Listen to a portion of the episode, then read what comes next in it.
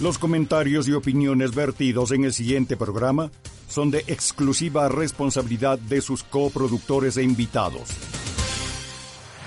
El siguiente es un programa clasificación O, de opinión. Categoría A, apto para todo público.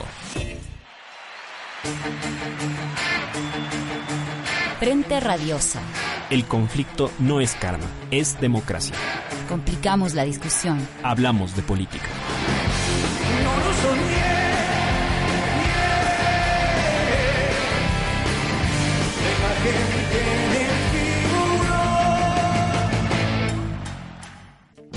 Bienvenidos todos y todas a su programa Frente Radiosa, un espacio donde complicamos la política porque de eso se trata. Noriega y en esta emisión especial me acompaña en la conducción Tania Hermida. ¿Qué tal Tania? ¿Cómo estás? Hola Jairen, ¿qué tal? Buenas tardes con todos y con todas. Eh, y un gusto estar aquí con la audiencia de Pichincha Universal 95.3. Gracias por invitarme a conducir contigo este programa especial. Es viernes 26 de junio y siendo ya las 6 de la tarde, vamos a iniciar Frente Radiosa porque el conflicto no es karma, sino democracia. Hablamos de frente. Les recordamos que esta es una coproducción de Ecuador para Largo, el Foro de los Comunes. Aquí sí hay texto y registro Aurora. Pueden encontrarnos también en nuestras redes sociales, Facebook, Twitter, Instagram, Spotify e iBox como Frente Radioso.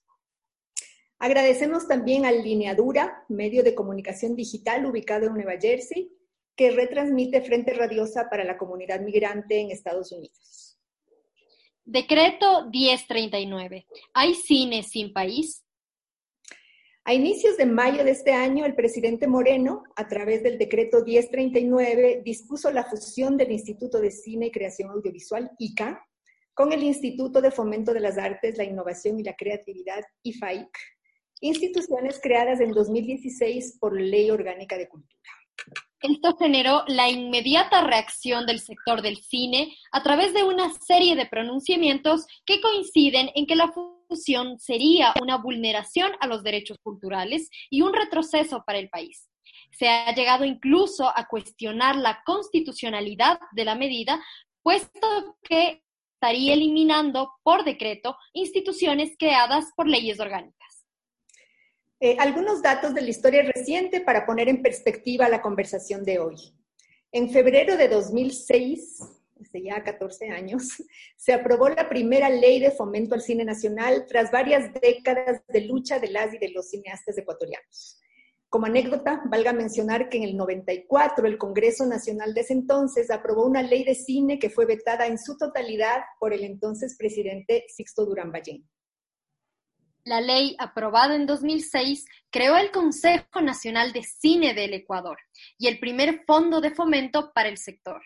A partir del año 2007, el gobierno del, del expresidente Rafael Correa otorgó los recursos para la gestión del Consejo y el fondo, lo que derivó en el crecimiento exponencial de la producción audiovisual en los años subsiguientes. En 2016, la Ley Orgánica de Cultura convirtió al Consejo Nacional de Cine en Instituto de Cine y Creación Audiovisual y creó además el Instituto de Fomento de las Artes, la Innovación y la Creatividad. Volviendo al contexto en el que se anuncia la fusión de los institutos, la disposición se da en un momento en el que el gobierno acelera la reducción de la institucionalidad y la inversión pública en áreas tan sensibles como la educación en todas sus modalidades y niveles y la salud aún en medio de una emergencia por el COVID-19. La medida se anuncia además en los mismos días en que el gobierno pasa la llamada ley humanitaria que vulnera severamente derechos laborales y la reforma de la Ley de Finanzas Públicas que despoja al Estado de herramientas soberanas para salir de la crisis en la que está ahora mismo el país. Con estas preguntas en mente, iniciamos Política de Frente. Política de Frente, porque la política es cambio y conflicto. Para hablar de estos temas, hoy hemos invitado al programa a tres cineastas Gonzalo Ponce, productor de cine y televisión, miembro de la COPAE, Asociación de Productores de Cine y Audiovisual del Ecuador. Carla Valencia, documentalista, editora y docente de cine de la Universidad de las Artes, miembro de la Asociación de Guionistas y Directores de Cine Independiente. Y Manolo Sarmiento, documentalista, fundador y director por 10 años del Festival de Cine Documental Encuentros del Otro Cine, miembro de la Asociación de Documentalistas y de la Asociación de Guionistas y Directores de Cine Independiente de Ecuador. Bienvenidos Gonzalo, Manolo y, Carla. Nuevamente es un gusto tenerles aquí en, Frente Radioso. Muchas gracias por haber aceptado nuestra invitación. Yo quisiera iniciar esta, esta discusión con ustedes a partir de eh, que nos puedan ayudar ¿no? con una lectura, eh, si se quiere general, una lectura panorámica respecto del tema que hemos planteado para eh, luego ir hilando en, distintas preguntas con cada uno de ustedes, pero primero una, una lectura general panorámica del tema planteado. Empezamos contigo, Gonzalo. Bienvenido. Hola, buenas tardes. Encantado, gracias. Pues sí, eh, a todos nos cogió por sorpresa esta, esta decisión eh, y evidentemente nos, nos ha dejado eh, no solo preocupados, sino primero la sorpresa por lo inconsulta, por lo improvisada y con la preocupación que genera toda decisión que tome un gobierno eh, que se ha caracterizado por tomar muy malas decisiones, muy consultas, anunciar una cosa, volver, eh, rectificar, eh, y en fin, no hay ni claridad. entonces, nos preocupa tremendamente porque el origen en sí es, yo no soy abogado, pero, y entiendo que, que podemos perdernos en un debate, Manolo, si, si lo es, podrá dar luces. Entiendo que hay voces que hablan que no es constitucional. A mí, mm, yo primero aquí estoy hablando a título personal, yo no soy miembro de la directiva de COPAE, eh, soy presidente de la Academia de Ecuador, pero esto es de una opinión absolutamente personal, no, no, soy vocero de ningún gremio. Eh, evidentemente sí nos, nos preocupa una decisión que va que nace de un decreto ejecutivo se está tumbando una ley orgánica que, entre paréntesis, fueron siete años que nos estuvieron hueveando en los diálogos de las famosas mesas de socialización, se saca una ley orgánica de cultura y de la noche a la mañana se la tumban por un decreto que nace de un despacho de unos abogados de presidencia que se han caracterizado en el tema del cine por no tener idea del mundo del audiovisual. Eh, esto viene de la mano de, otros avisos que nos prendieron muchas alertas, por ejemplo, la desaparición de los medios públicos. Eh, en plena pandemia, ¿cómo se te ocurre desaparecer, anunciar que desaparecen los medios públicos o porque hay que recortar el tamaño del Estado, anuncias que vas a desaparecer 800 infocentros eh, en un país que necesita estar conectado. Entonces, luego apareció a las dos semanas y dijeron, no, hemos pensado y no vamos a desaparecer los infocentros. Y luego aparecieron y dijeron, no, eh, va a quedarse el canal público, pero la empresa va a desaparecer. Entonces, viene esta eh, nube de ruidos, de avisos no solo inconsultos, sino incoherentes y a veces bárbaros. Eh, entonces, eh, evidentemente nos, ha dejado sin base. El tema de, que el presidente tenga el poder y la potestad legal de tumbarse una ley orgánica, porque si ahora te tumbas esto, mañana te puedes tumbar otra cosa.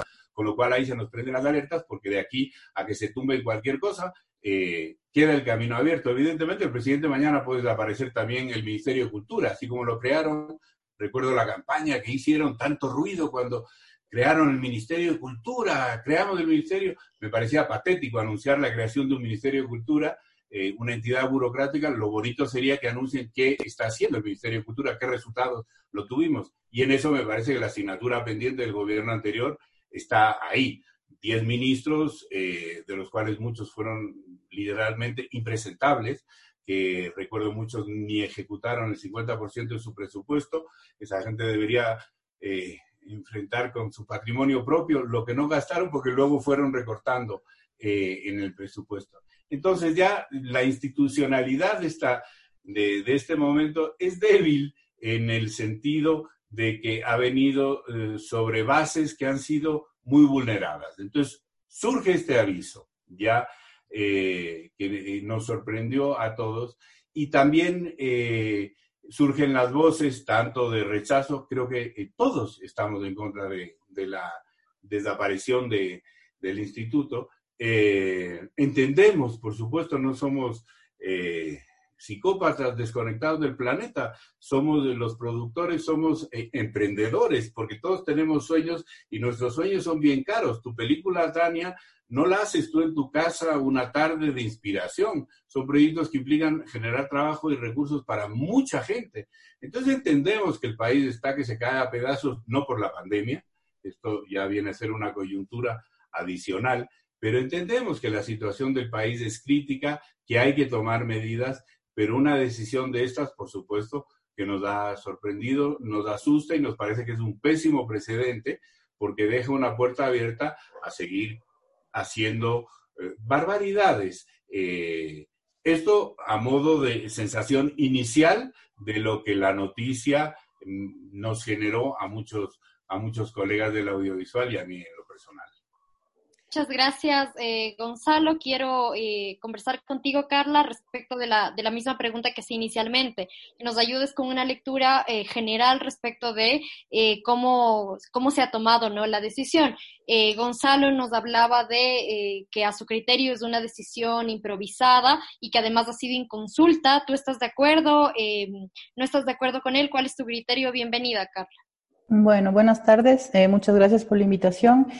Este, estoy de acuerdo, estoy de acuerdo con lo que dijeron, con lo que dijo Gonzalo. Eh, pienso que em, además, como todo, digamos, en, toda esta época extraña que venimos viviendo, es, es poco claro lo que está sucediendo. No hay respuestas, no hay, hay cifras que se contradicen, hay muy poca claridad. Justamente en este momento estamos haciendo una una organización entre las, entre las diferentes asociaciones, digamos, que no son todavía muchas de ellas asociaciones legales, pero sí son agrupaciones de, gente que pertenece a grupos de, técnicos, a asociaciones de diferentes eh, artistas, incluso no solamente de cine. En la última reunión que tuvimos también fue con la Asociación de Artes Escénicas, porque pienso que la cultura nos preocupa a todos, no solamente a los cineastas. Entonces, eh, para empezar a buscar respuestas, se está planteando hacer un foro que se va a hacer público en unos días. Es una invitación al ministro de Cultura para que pueda, eh, si es que en el caso de que asista eh, a esta invitación, responder varias de las preguntas que tenemos y de las dudas que tenemos planteadas con relación a esto que está pasando. Personalmente, pienso que lo que ha regido un poco esta noticia, que ya se venía de alguna manera eh, amenazando desde hace varios años, pero que se había resistido y que se había eh, eh, de alguna forma sostenido ventajosamente, pero en este momento ya es algo que, resulta un poco inminente, es sobre todo esta, esta falta de claridad, sobre todo esta falta de, claridad y, contradicciones que, son de alguna forma eh, arbitrariedades, ¿no? Y son, y, son, y son tomadas a la ligera eh, decisiones que podrían afectar los derechos culturales de un país completo, ¿no? De un país entero. Entonces, eh, bueno, eso básicamente. Muchas gracias, Carla. Bienvenido, Manolo. Te planteo la misma pregunta, una, una mirada panorámica general respecto al problema. Tanto Carla como Gonzalo coinciden en que estas decisiones han sido inconsultas, han tenido poca claridad, han tenido eh, contradicciones incluso. Eh, ¿Cuál es tu opinión al respecto? Bienvenido. Gracias. ¿Cómo están todos? Pues eh, yo ratifico los adjetivos que, que han usado Carla y Gonzalo. Eh, no, se me ocurren adjetivos más duros, pero, pero quizás deberíamos buscarlos, porque sí, es una, es una medida totalmente equivocada. Eh, nueve asociaciones del audiovisual nos pronunciamos ya contra la medida y decíamos eh, en ese pronunciamiento, primero que era una medida, ya lo han dicho mis colegas, improvisada. Esto quiere decir que no ha tenido una justificación, una motivación adecuada.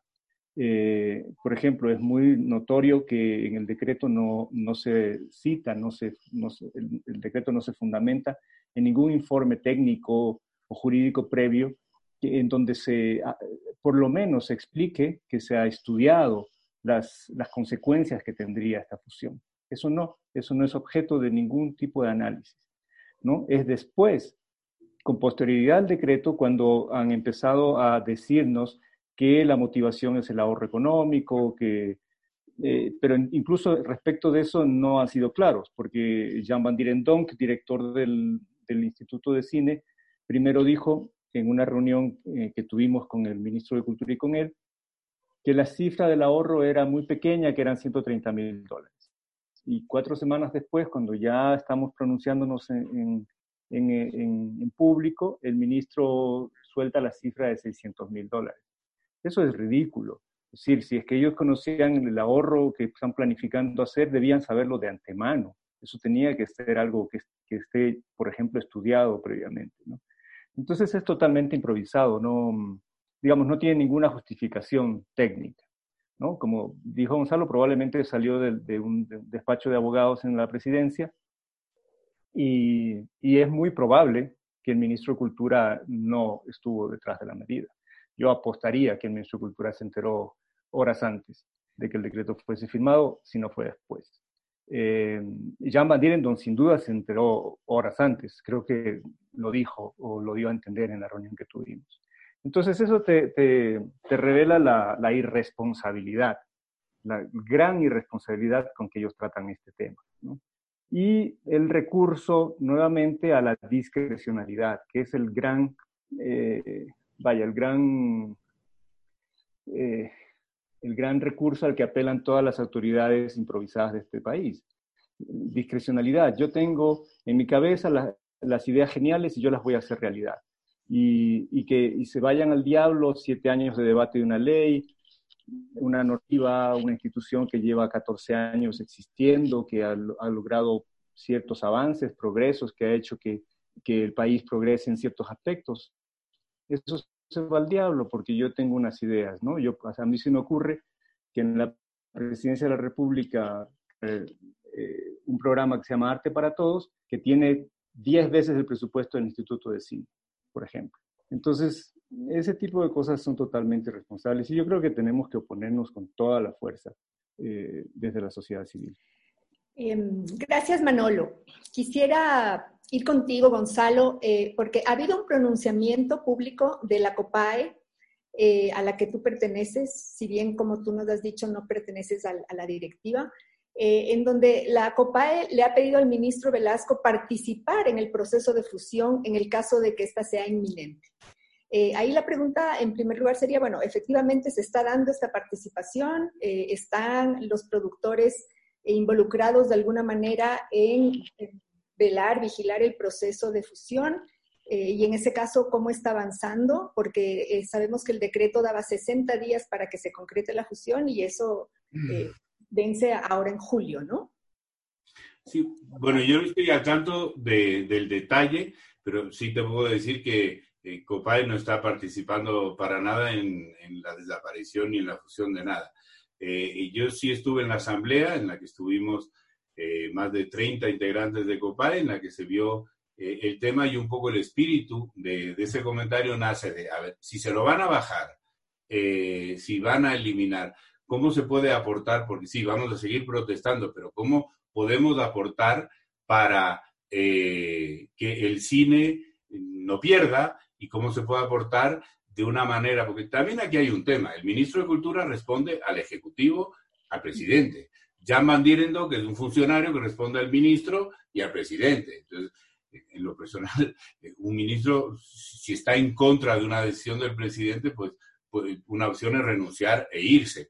Otra es cómo se viabilizar para que eh, se minimicen los riesgos. Entonces, el espíritu de, de, ese comentario de Copae eh, no era otro, sino que decir, bueno, eh, nos oponemos, pero ¿cómo podemos aportar para que no sea un desbarajuste esto y que no se destruya? Por ejemplo, un tema que nos preocupa a todos, y nosotros lo entendemos, el cine quizás, eh, el hecho de, Manolo habla de nueve, nueve gremios, eh, somos quizás del sector de la cultura de los más, no sé si organizados o orgánicos, hemos venido un par de años trabajando los distintos colectivos, lo cual es, es muy bueno. Son distintas voces, son distintas visiones, pero todos estamos en la cola del cine. Eh, quizás en otros colectivos, en las artes plásticas, en la literatura, no, no existe un, tema tan orgánico. Quizás también es porque el cine somos un trabajo de equipo. Nosotros no somos un artista eh, en un ático escribiendo en soledad. Entonces estamos más acostumbrados a interactuar con, con gente. Pero a nosotros sí nos, nos preocupa mucho, por ejemplo, el tema presupuestario para que la industria del cine, aunque los aportes del ICA son muy chiquitos para los proyectos, sí es importante mantener de lo que tenemos entendido y lo que nos dijo en esa reunión Juan Fernando Velasco, en la que estuvo Manolo, es que el presupuesto del ICA no se afecta y el, presupuesto del IFAI no, no se afecta, eh, lo cual es una buena noticia, porque no es que desaparecen y, desaparecen el presupuesto, los funcionarios de, del ICA no desaparecen. Nos parece sí que es, es hacer una receta absolutamente eh, demencial el juntar, el pretender que un titiretero es lo mismo que hacer una película, es no entender nada. Eh, son dinámicas, somos industrias creativas unos, otros son actividades artísticas. entonces, un poco la preocupación es que la institucionalidad, porque el cine, sin un instituto de cine o un ente, una dirección en un ministerio, hay muchos países que no tienen instituto de cine. Hay otros países que se lo están eliminando. Por ejemplo, ahora tienes en Colombia una dirección eh, de cine. En México es una dirección, ya no es un instituto de, cine. Hay en otros países también se están cargando los medios públicos. En Chile está ocurriendo en estos días, hace dos semanas se están cargando Bolsonaro la televisión pública de Brasil. Entonces, es, algo que está ocurriendo a nivel regional eh, que nos preocupa. Pero lo que aquí es importante también es que se mantengan presupuestos de fomento a, a, las artes y de lo que entendemos y nos han dicho, eso se mantiene, lo cual no significa que no estemos en contra de que se desaparezca el ICA, pero evidentemente por sobrevivencia sí nos preocupa el, mantener e, e, ese apoyo. Eh, Manolo, tanto eh, Gonzalo como Carla, incluso tú mismo coinciden en lo perjudicial que podría eh, llegar a ser este, este decreto, ¿no? Lo, que está haciendo. En ese sentido, tú hablabas de eh, que es importante que eh, con toda la fuerza, ¿no? Eh, no solamente ustedes que forman parte de ciertos gremios, sino que la sociedad civil en general defienda esto como, digamos, los derechos culturales de todos y todas en ese sentido, mi pregunta es, eh, ¿qué deberíamos hacer, no? Ustedes como, como gremios, como, personas que se encuentran dentro del medio, pero también desde los estudiantes, desde, digamos, pensándolo como un problema eh, que nos atañe a toda la sociedad, ¿qué, ¿qué piensas tú que se debería hacer para que esta fusión no sea inminente? En algún momento los gremios hablaron de interponer una acción de protección ante la Corte Constitucional, quisiéramos saber ver si eso ha avanzado eh, o no, si se consideran otras opciones, si hay algunas otras instancias a las que ustedes han pensado eh, recurrir para evitar esta eh, desatinada fusión. Manuel. Bueno, lo que estamos haciendo es preparar una, serie de acciones de, de protesta y concretamente presentar una demanda de inconstitucionalidad del decreto 1039. Eso es algo que estamos ya organizándolo y la demanda se está, está siendo redactada con la colaboración de todas las asociaciones para, para alegar ante la Corte que las irregularidades y la, que supone este decreto y la regresión en derechos que, que constituye, que implica. Eso es lo que estamos haciendo.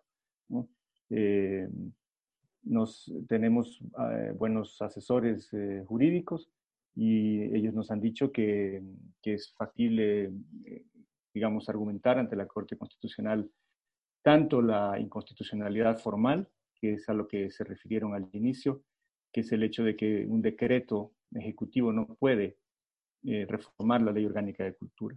Eso contraviene formalmente el, el, principio de la jerarquía normativa que, que, está establecido en la Constitución. ¿no? Pero además de esa inconstitucionalidad de forma, hay una inconstitucionalidad de fondo.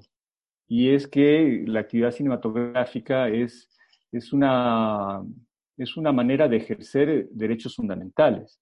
Derechos, el derecho a la libertad de expresión, en concreto, eh, se ejerce a través de la actividad cinematográfica. Y desde hace varias décadas ya hay estándares internacionales que garantizan que los estados tienen que apoyar el ejercicio de ese derecho porque es un derecho que está, cuyo ejercicio está condicionado por limitantes de mercado, por limitantes tecnológicos. Entonces, eh, nosotros en el Ecuador La COPAE lanzó un video hace, hace unos días muy interesante que señalaba que se han producido 70 películas desde que existe el Consejo Nacional de Cine. Y anteriormente, en los 20 años anteriores, se hicieron cuatro o cinco. Es decir, ha tenido un impacto significativo eh, en esto, ¿no? Y que se hayan 70, 60, 70 películas es indudablemente, eh, quiere decir que nuestra esfera pública, nuestra esfera eh, comunicacional se ha enriquecido, se ha ejercido el derecho a la libertad de expresión. Si tú restringes, si tú desapareces el instituto y amenazas con reducir el apoyo estatal a esas actividades, estás afectando el ejercicio de un derecho fundamental. Muchas gracias, Manolo, con tu respuesta. Vamos a un pequeño corte y volvemos al regresar con eh, la respuesta de Carla Valencia. Les recordamos que estamos por la señal de Pichincha Universal 95.3 eh, debatiendo sobre el decreto 1039. Hay cine sin país. Vamos a un corte y regresamos.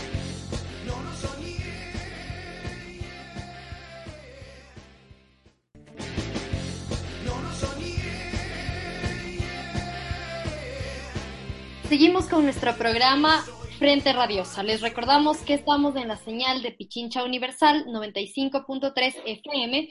Además, pueden encontrarnos eh, a través de la señal del Facebook Live de Pichincha Comunicaciones o seguirnos a través de nuestras redes sociales, Twitter, Facebook e Instagram como Frente Radiosa. Aprovechamos también este espacio para saludar al programa colega Política con Manzanas eh, de esta misma casa de Pichincha Universal que eh, cumplen tres años al aire. Muchas gracias compañeros y compañeras por su comunicación eh, comunitaria siempre comprometida con las causas justas. Les auguramos un año brillante de mucho trabajo. Seguimos contigo, Tan. sí, queremos, queríamos preguntarte, Carla, desde tu experiencia como documentalista, como cineasta, como editora, de muchas películas muy importantes de, los últimos años.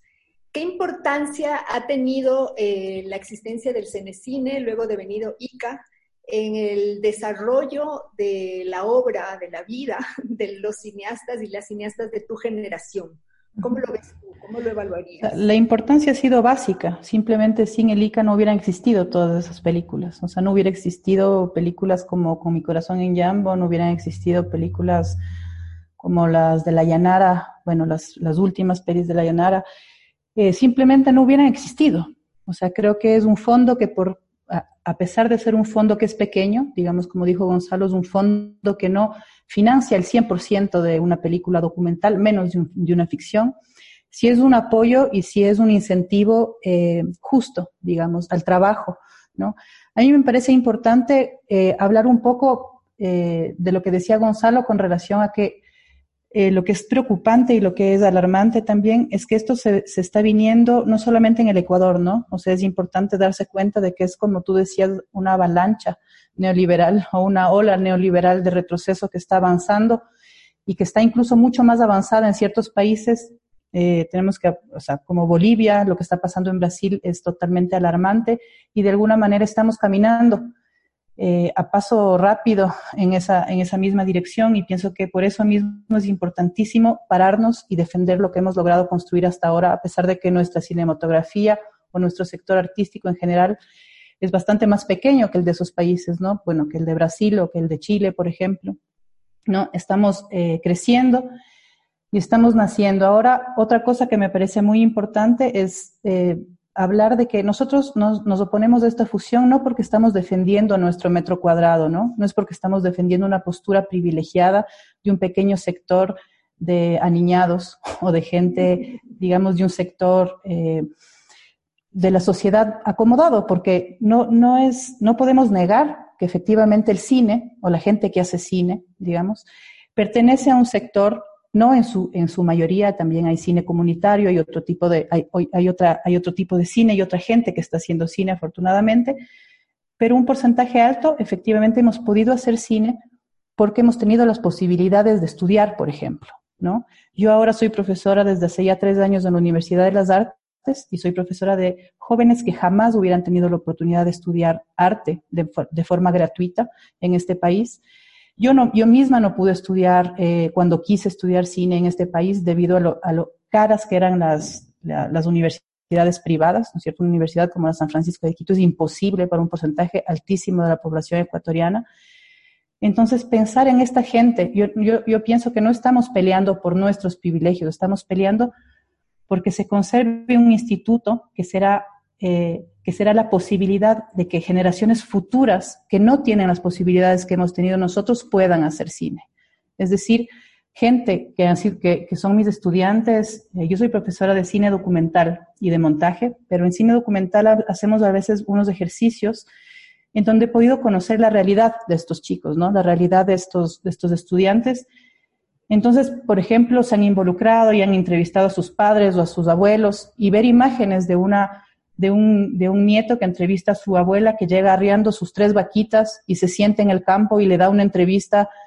Nos habla de una identidad, nos habla de un país, nos habla de ventanas y de espacios que no hemos visto en la cinematografía y de sensibilidades y de gente que tiene el derecho de contar sus historias y que tiene el derecho de una educación pública gratuita y de calidad y que son cosas que en este momento se están borrando y esa es la razón por la cual no, no, tenemos que, callarnos, digamos, no tenemos que, que, entender que solamente estamos luchando por un privilegio por un metro cuadrado, sino que es muchísimo más grande esta pelea que, que queremos dar, ¿no?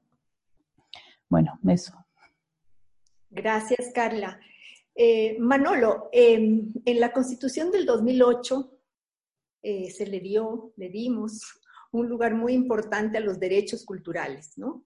En estos días, sin embargo, y a propósito del pronunciamiento de los cineastas, entre otras cosas, se vuelven a levantar esas voces que consideran el subsidio a la cultura, la producción cultural, como un gasto inútil.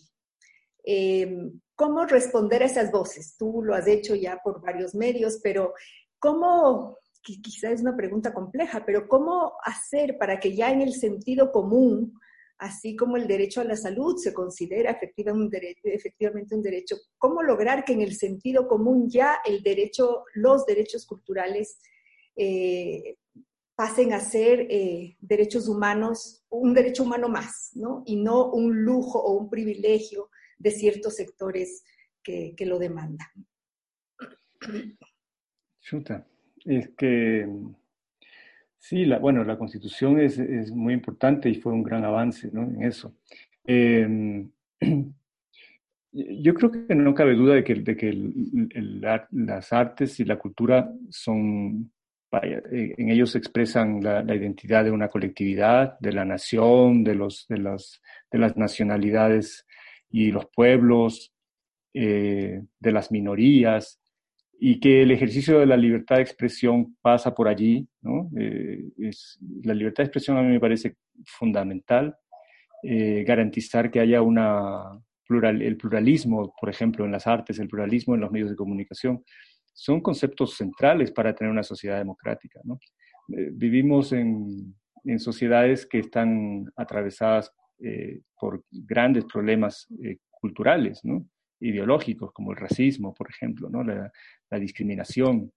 Y, esos, em, y esos problemas se combaten con mayor discusión, con mayor debate, con mayores voces escuchándose, con, mayor, más número de, de contenidos, con, con, mayores debates en la televisión y con más número de películas. La, el, concepto de película es muy importante. Yo estaba ahora que estaba revisando el, la, literatura, digamos, sobre el, para preparar la demanda justamente con, con los abogados, eh, me, me, doy cuenta que la categoría película es decir, el largometraje es una categoría importante porque las películas eh, son productos complejos, son productos que requieren una gran inversión, ¿no? ya sea incluso si son de bajo presupuesto, que requieren la, confluencia de, recursos técnicos y tecnológicos muy importantes y de mucha mano de obra. Y hay un gran comercio mundial en torno a las películas. Entonces, eh, defender esa forma artística es, es, eh, es, fundamental y defenderla como un derecho. Como ya dijo Carla, no solo de, no se trata de que la ejerzan una minoría, sino precisamente lo contrario, de que la puedan ejercer la mayor cantidad de personas en igualdad de condiciones. Eh, por ejemplo, los pueblos y las nacionalidades que vienen de reclamar, que están en, en, la lucha de defensa del ICA, pero que están eh, las asociaciones de cineastas de, cine comunitario o de cine indígena o de ambas cosas, eh, han reclamado cada vez al, ICA y al Consejo Nacional de Cine en su momento que amplíen eh, los fondos disponibles para sus producciones, ¿no? Las producciones, en, por ejemplo, en lenguas ancestrales. Es increíble que en el Ecuador no tengamos un, canal de televisión que emita contenidos en, en lenguas ancestrales, en la lengua quicha, por, por ejemplo. Eh, eso es, eh, lograr eso, por ejemplo, sería una gran conquista para la democracia de este país. Entonces, em, sí, yo pienso que, hay que insistir constantemente en que, en, que, el Estado tiene obligaciones con respecto a eso. ¿Por qué? Porque el Estado tiene que velar por el bien común. Y el bien común eh, eh, lo constituye la cultura y la identidad cultural y los, y los derechos culturales. Sí, no, en relación de lo que dice Manolo en la pregunta de Tania, eh, un par de reflexiones, Launa. Sí, uno escucha, yo escucho con pena cuando la gente eh, cuestiona la cultura y son argumentos eh, lamentables de, gente que, que, que, no demuestra así mucho valor intelectual, la verdad, son muy ramplones. Pero simplemente una cosa, en estos tiempos de encierro y de pandemia tan dolorosos, la cultura ha demostrado ser lo que la vacuna aún no puede curar. Si algo, si hemos tenido un bálsamo en todos los niveles sociales, en todo el planeta, ha sido la cultura, porque todos hemos escuchado música o leído un libro o visto una película o devorado series en Netflix o en cualquier formato, o hemos visto los DVDs piratas que teníamos en casa. Es decir, la cultura nos ha acompañado de una forma absolutamente personal, íntima, nos ha reconfortado tremendamente en este tiempo. Entonces, por eso te digo, me da pena. Alguien que minimice la cultura en este tiempo es básicamente imbécil, porque no entiende nada y ni siquiera es consecuente consigo mismo, porque esa persona ha consumido productos culturales y no me venga a decir que en tres meses no ha oído un disco o no ha visto una película, porque ahí sí tiene un problema severo ese sujeto. Entonces es evidente que la cultura y en estos momentos es precisamente, se ve la importancia que tienen las sociedades. Nos permite soñar, nos lleva a mundos donde no podríamos, hemos estado encerrados, no hemos podido ir al mall, no hemos podido ir de shopping, no hemos podido salir en los carros o en eh, las ropas, no, hemos estado en la casa jodidos y si alguna alegría nos ha dado es la cultura. Entonces, punto de orden respecto a, a la cultura en estos momentos. Y respecto al, debate en el que estamos, lo que decía Carla, tiene toda la razón. Y, bueno, yo soy mayorcito que, que, otros de aquí ponentes y Carla habla de lo caro que es en la universidad. Pero yo recuerdo, yo tuve la suerte, me gané una vez que me fui a estudiar televisión en el exterior porque en mi época no había escuelas de televisión ni había la San Francisco, no existían universidades. Pero ahora estamos en una realidad en que al año se están graduando, sumando aquí y allá en la Artes en Quito, en las escuelas multimedia de arte, pues cerca de 300 chicos y chicas que están saliendo al mercado laboral cada año en el mundo del audiovisual. Entonces, nadie, yo veo que esté preocupado pensando en dónde va a ir toda esta gente. Entonces, sí, el tema de la fusión, evidentemente, es un problema que hay que ponerlo sobre la mesa eh, y como lo es el tema de que quiten recursos eh, al, al sector o no. Pero hay otros temas de los que ni siquiera se habla. Por ejemplo, el anuncio de la desaparición de los medios públicos me parece de terror. O sea, un país que logra tener una televisión pública y que anuncien sin inmutarse que va a desaparecerla, que vas a vender las, eh, las unidades móviles a precio de huevo, vas a, a preparar los, estudios de televisión para que sean bodegas, y aquí no ha pasado nada. Nadie en este país habla del tema. En eso, la COPAE, eh, mandamos una carta también al presidente exigiendo una aclaración, porque por ahí vimos a María Paula Romo que decía, no, mm, se va a desaparecer, pero va a mantenerse el canal al aire.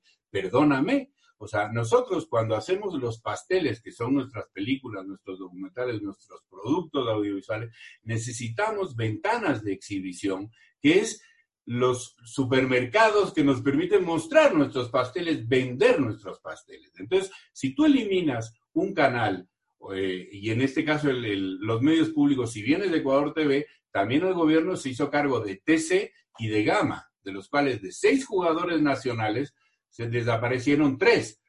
Entonces, para nosotros que producimos contenidos, nos han quitado tres supermercados. Si a eso le añades que desaparecen franjas, por ejemplo, como Educa, el Ministerio de Educación. Yo nunca produje nada para Educa, pero muchos colegas han producido mucho para Educa. Si tú quitas de esa ventana de, producción, tú estás quitando cuotas de mercado, porque le estás diciendo tus pasteles no van a tener dónde venderlos. Entonces tú por un lado estás quitando ventanas y por otro lado tienes 300 chicos que al año se están graduando y son pasteleros para hacer pasteles. Entonces ahí se está cocinando un problema social y un cuello de botella brutal, porque todos esos chicos, ¿a dónde van a ir? ¿Qué van a hacer? Entonces, aquí mm, mm, hay un horizonte eh, muchísimo más complejo del que estamos hablando aquí. En este país no existen líneas de créditos para el sector audiovisual.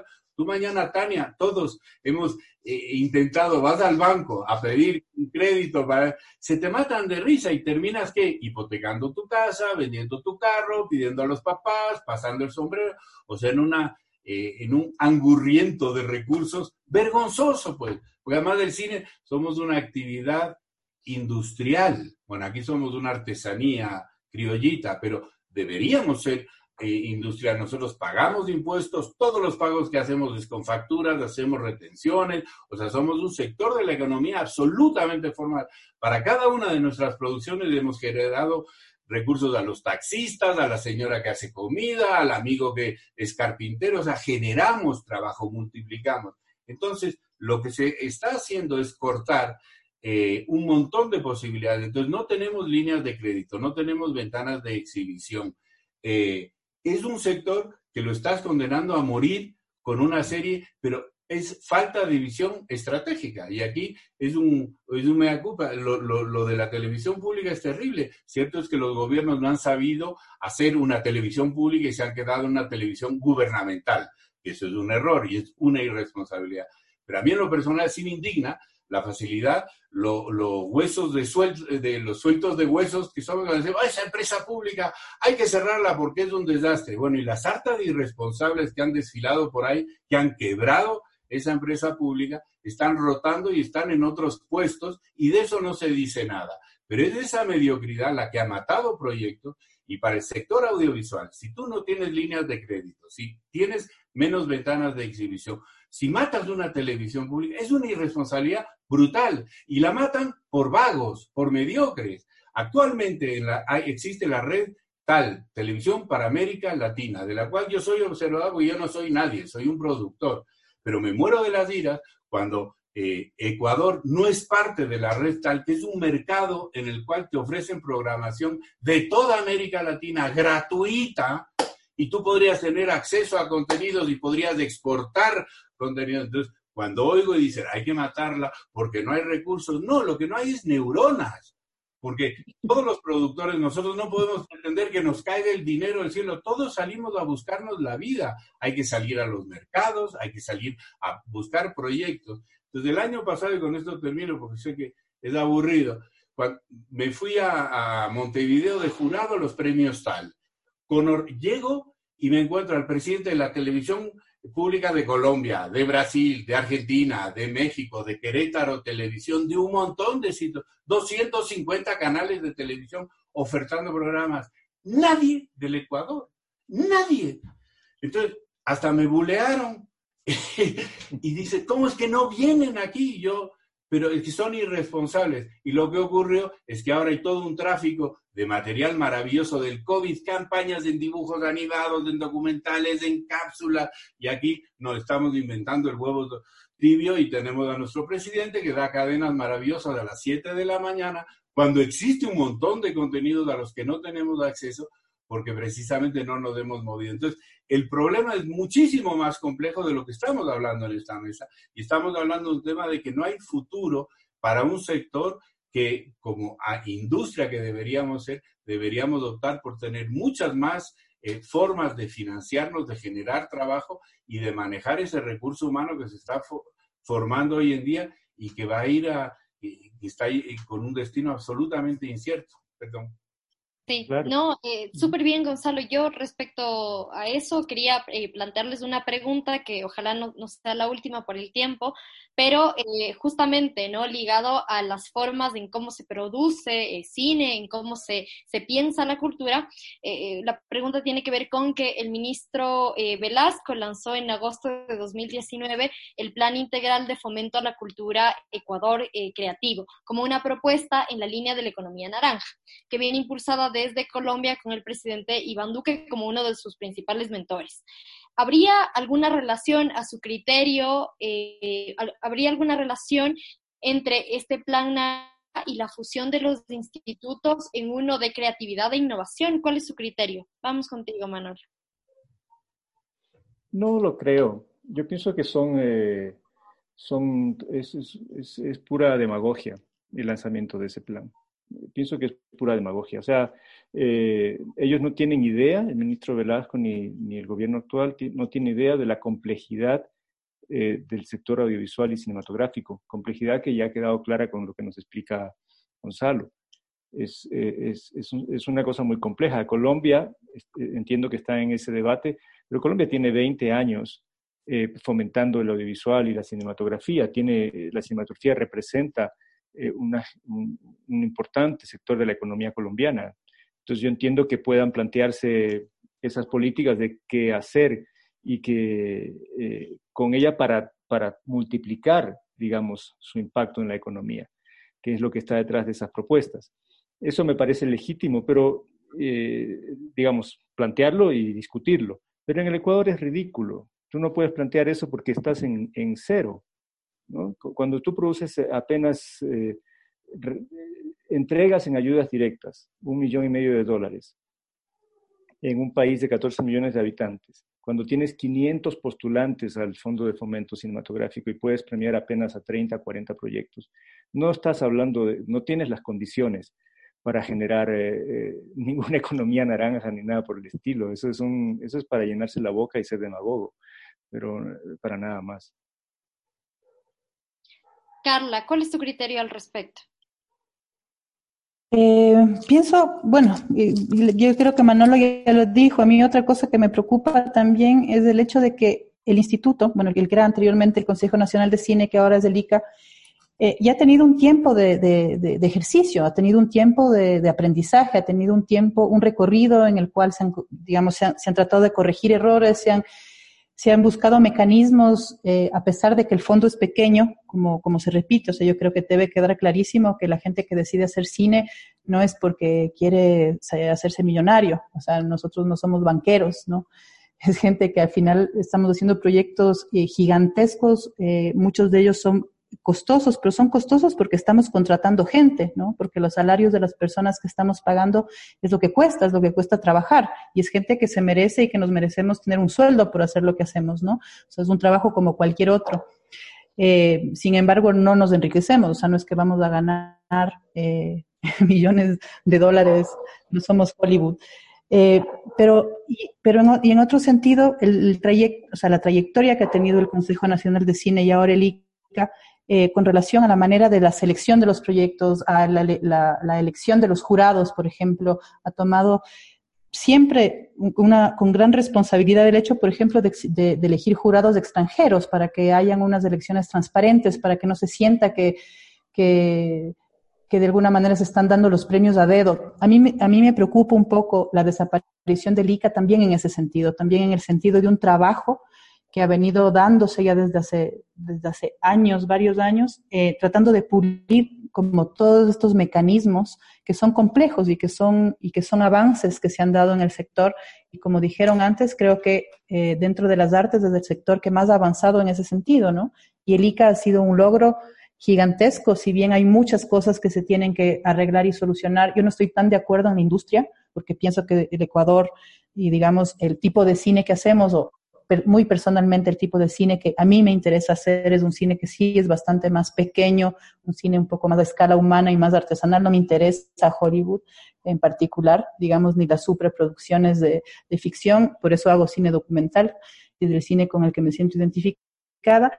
Y yo pienso que así, de esa forma, un poco se creó el CN Cine hace varios años, un poco para apoyar el cine independiente, el cine posible en este país, ¿no? No creo que por eso no tenga que crecer la industria y no creo que por eso no tengan que existir otro tipo de películas, pero, pero lo que me está, eh, digamos, lo que me afecta o lo que me llama la atención es que tanto la salud como la educación, como las artes, en vez de, en vez de planificar y mejorar, están empezando a desaparecer, lo cual me llama la atención por un lado, pero por otro lado no tanto, porque pienso que ese es el objetivo básicamente del neoliberalismo, ¿no? O sea, el objetivo es privatizar, es eliminar todo lo que no le, no le genera eh, lucro o no le genera un ingreso específico. Eh, y, es un poco triste, o sea, quiero volver solo para terminar un poco a hablar de la Universidad de las Artes y a mí me parece que es un espacio, eh, si bien eh, es la primera vez que tengo la experiencia de, de trabajar en, en, una universidad, ya, ten, ya estoy ahí desde hace tres años, eh, ha sido increíble a nivel humano, o sea, es, es un lugar en donde he conocido gente que no hubiera conocido en otras circunstancias, o sea, chicos que, que vienen de, de todas partes del Ecuador que como dije antes no tienen, no, hubieran tenido posibilidades, pero además es gente que viene con historias pesadas, es gente que viene, no todos, por suerte, pero muchos vienen de, de historias de violencia, de historias de discriminación, de historias de racismo, de machismo muy fuertes. Y esta universidad, además de ser, digamos, un, lugar de, de aprendizaje, es un espacio de respeto, de respeto de género, de respeto de raza, de respeto de diversidad, de religión, eh, en donde todos estos estudiantes tienen la posibilidad de, de, florecer de alguna manera, de crecer, ¿no? Y estos espacios también están en riesgo de desaparición, ¿no? Y creo que es importante no solamente hablar como de ciertos sectores específicos, o sea, estoy aquí obviamente defendiendo el cine, pero la educación me parece tan y más importante, ¿no? Bueno, el tiempo se ya se nos va acabando, así que yo me voy a permitir hacer una última pregunta para los tres. Eh, cada uno tendrá como un minuto para hacer este cierre.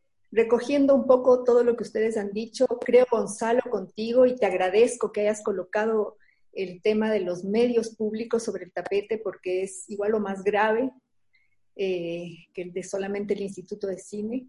Eh, eh no comparto contigo que sea una falta de neuronas, creo que es parte, y ahí retomo la, la, la, idea de Carla, creo que es parte de un proyecto neoliberal que está en marcha, el desmantelamiento de lo público en general, ¿no?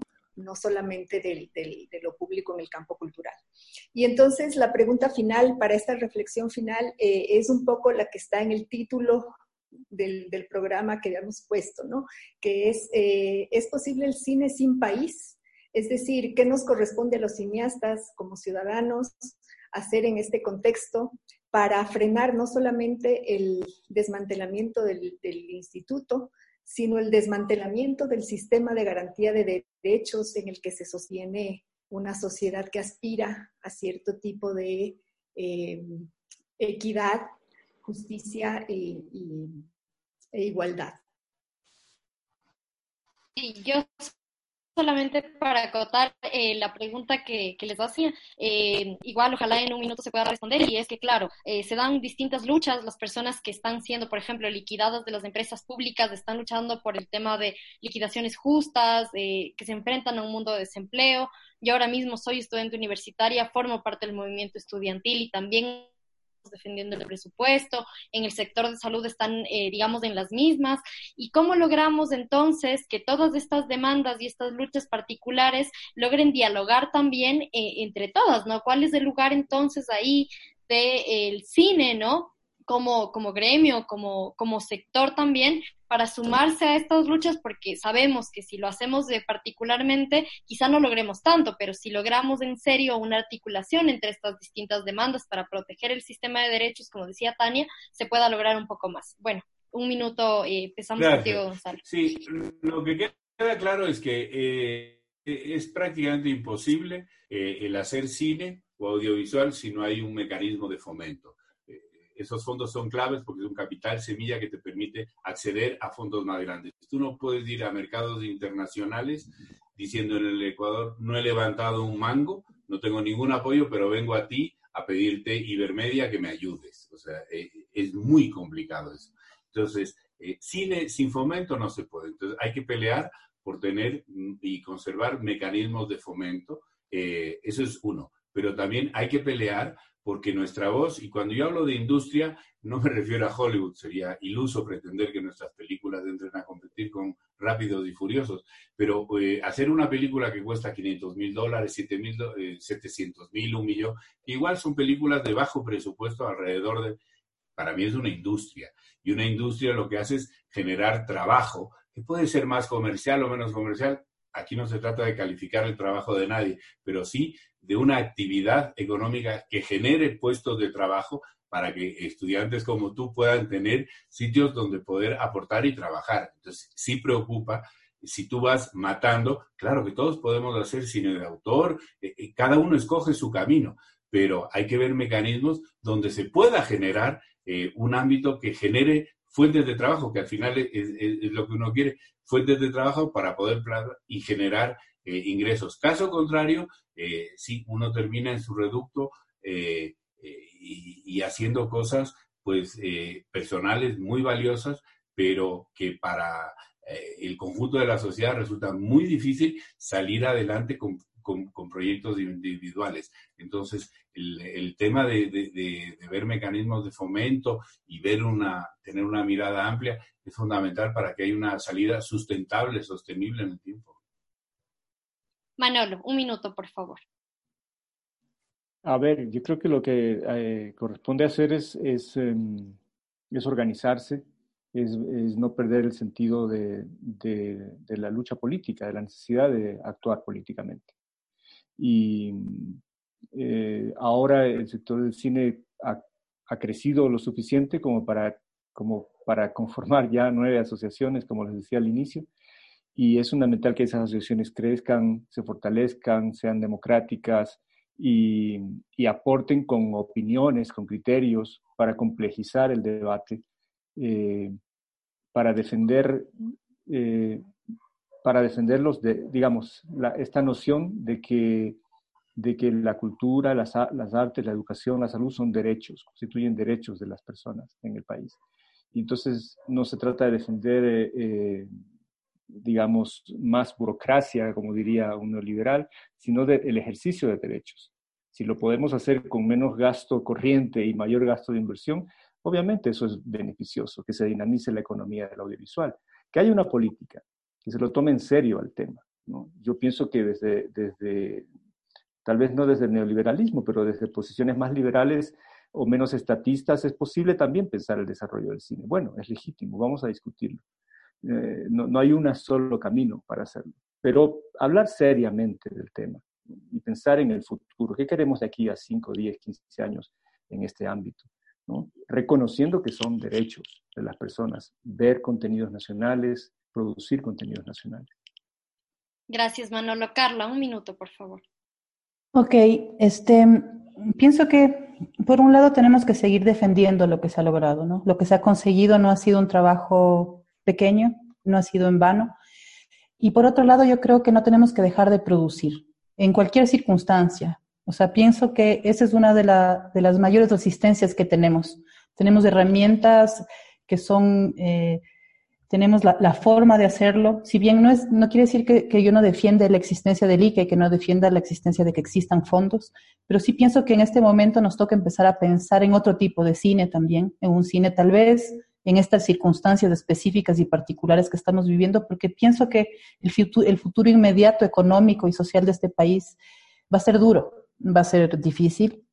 Y pienso que en estas circunstancias lo que ellos quieren es que dejemos de hacer cine y justamente lo que pienso es que tenemos que seguir produciendo y seguir haciendo cine, eh, tal vez de, una manera más, más artesanal o tal vez de una manera más, eh, más pequeña por el momento, pero para mí esa es la, la mayor resistencia desde, desde nuestro gremio, digamos. Agradecemos a Gonzalo, Manolo y Carla, Tania también por esa brillante conducción de, este programa eh, de edición especial. Agradecemos a nuestros invitados e invitadas. Esperamos tenerlos nuevamente en un programa de Frente Radioso. Muchas gracias a ustedes. Gracias. Gracias Gonzalo, a todos, porque la política es cambio y conflicto. Esto fue Frente Radiosa. Una coproducción del Foro de los Comunes, Registro Aurora y Ecuador para Largo.